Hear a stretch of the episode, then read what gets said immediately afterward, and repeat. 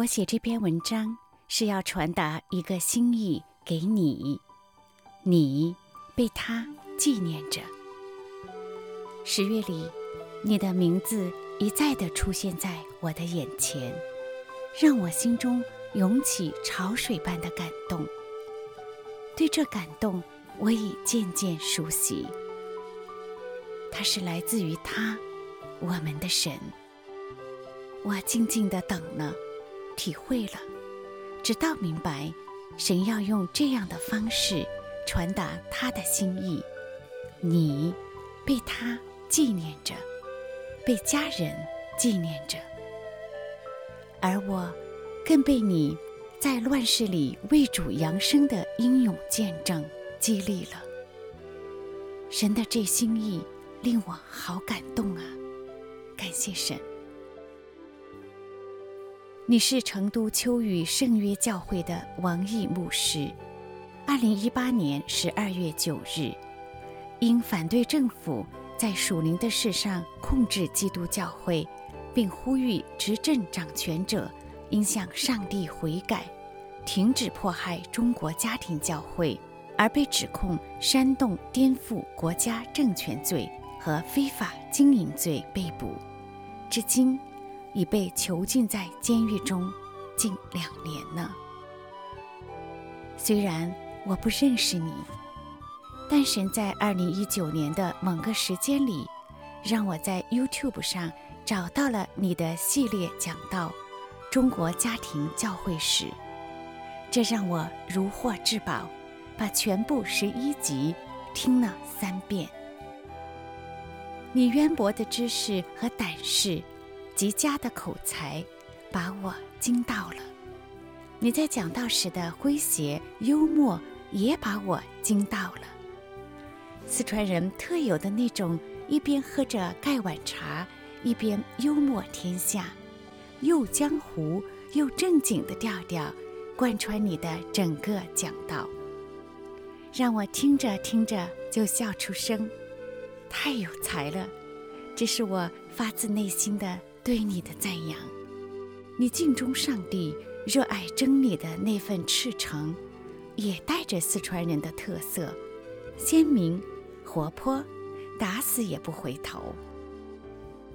我曾慕名去过一次你担任主任牧师的教会——成都秋雨圣约教会。那天正好是你讲道，在我眼中，这哪是家庭教会的规模呀？至少来了两三百人，因为天热人多，会堂里四处还有孩子的哭闹声，加上音效不好，王牧师讲道的声音让我听起来觉得费力，所以听完后我就匆匆离开了，就这样与王毅牧师错过了。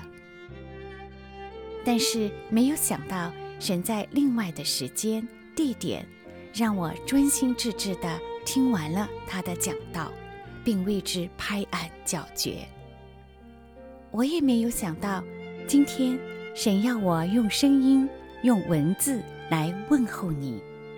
我到网上搜寻你的信息，又了解了你好多。你的朋友撰文说，王毅的讲道充满诗性和激情。他的神学、宪政学、人文学背景，又使他的讲道具有深切的现实关怀和文化使命。为真理辩护，他可以像雄狮；然而，对他个人的攻击，他却沉默如羔羊。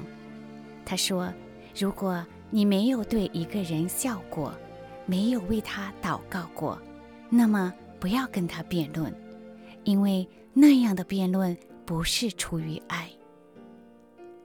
王毅牧师的朋友评价他说：“他对公益的关注和直言不讳，十分引人注目。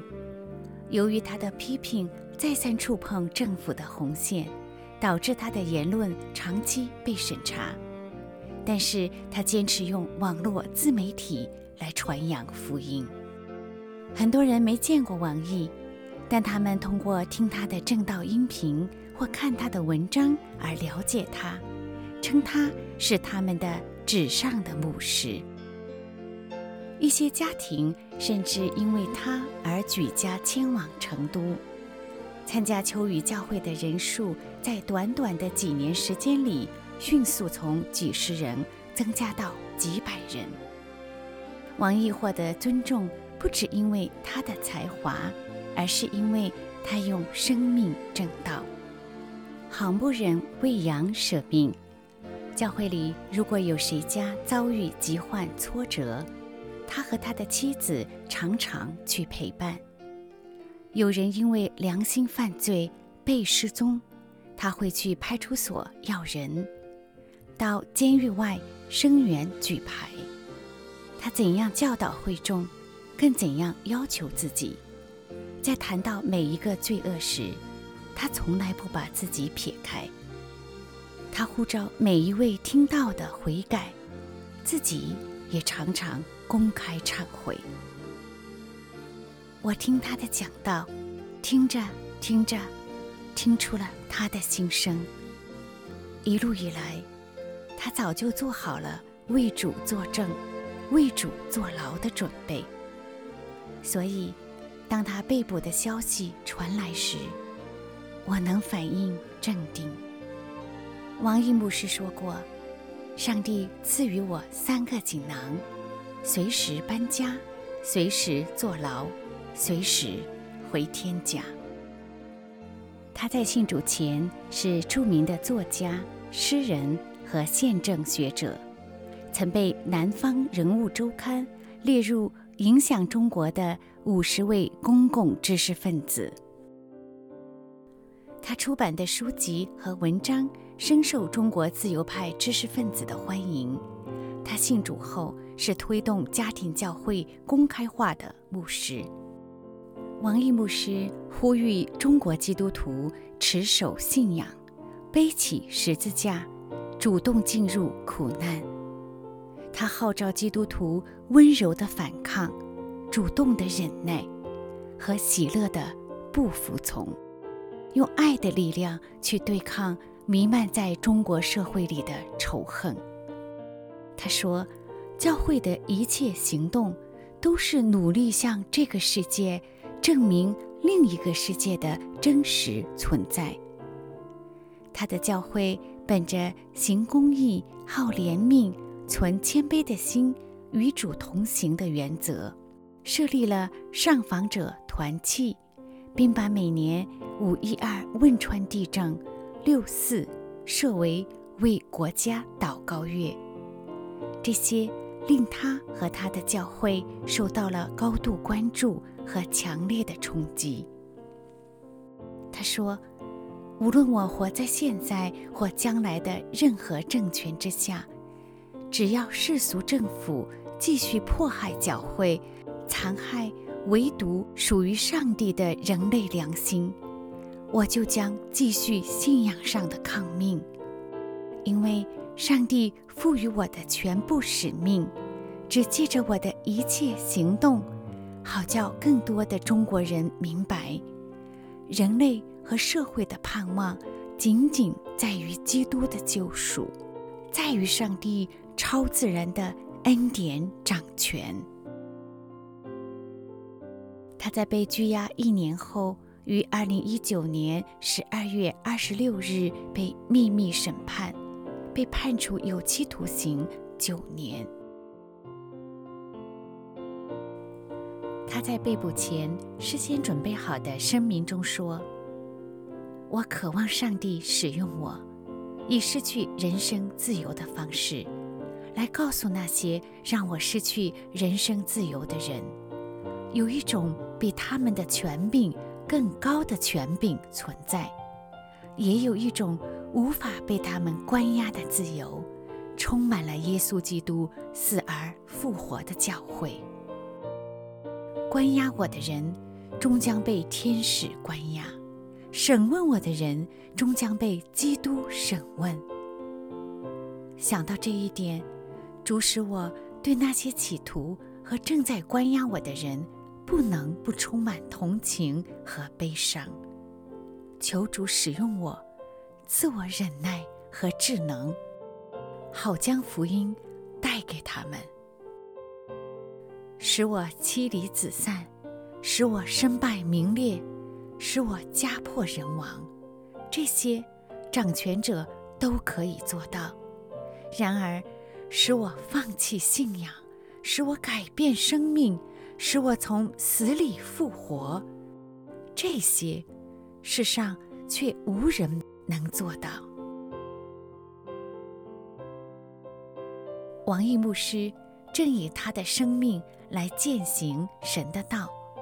在被捕前的几个月里，他和他的长老执事每天出门都会随身带个小包，里面装了洗漱用品，随时预备好出门就回不来。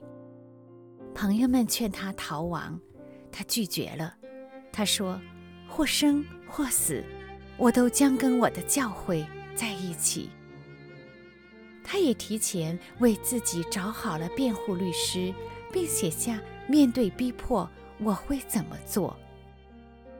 他说：“我完全知道和承认自己是一个不堪重用的罪人，惟愿基督的主权恩典在逼迫中不丢弃我，惟愿主的灵始终与我同在。”使我在被采取强制措施后的孤立状态中，能以极大的忍耐和盼望持定这些立场，或者直到见主容面，或者直到靠主得胜，重返教会讲台。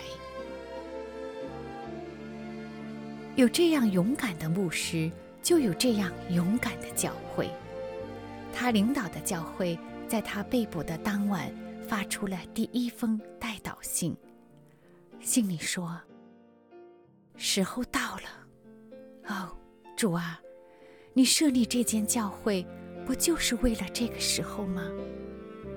愿你显出你的荣耀来，让我们在你复活的日子被带走，在你被审问的深夜被审问，也求你复活的能力充满我们。”我们等候你，如同守夜的等候天明。他的妻子蒋蓉师母也同时同罪被指定监视居住。蒋蓉被释放后仍然没有自由，与孩子一直处于与外界隔绝的状态。其实，王毅曾经多次携全家访问美国。大有机会和妻儿定居下来，但他选择了回去。他入狱两年来，我已很少在北美的媒体上看到为他呼吁的报道了。但是神没有忘记他，神纪念着他，他的教会在等待他。今天，在海的这边。有人在为你祷告，王一牧师。神兴起他四海的儿女，你的众弟兄姊妹，在为你祷告。相信你的灵里已感知，已被属天的爱包围。神使用你成为一台戏，供给世人和天使观看，来熬炼和建造。他的教会，让更多的中国人明白，耶稣基督的十字架是唯一的拯救。愿你如保罗和希拉，在监牢里半夜歌唱，众囚犯都侧耳倾听，禁足和全家都信主。愿所有美善力量都默默地围绕你。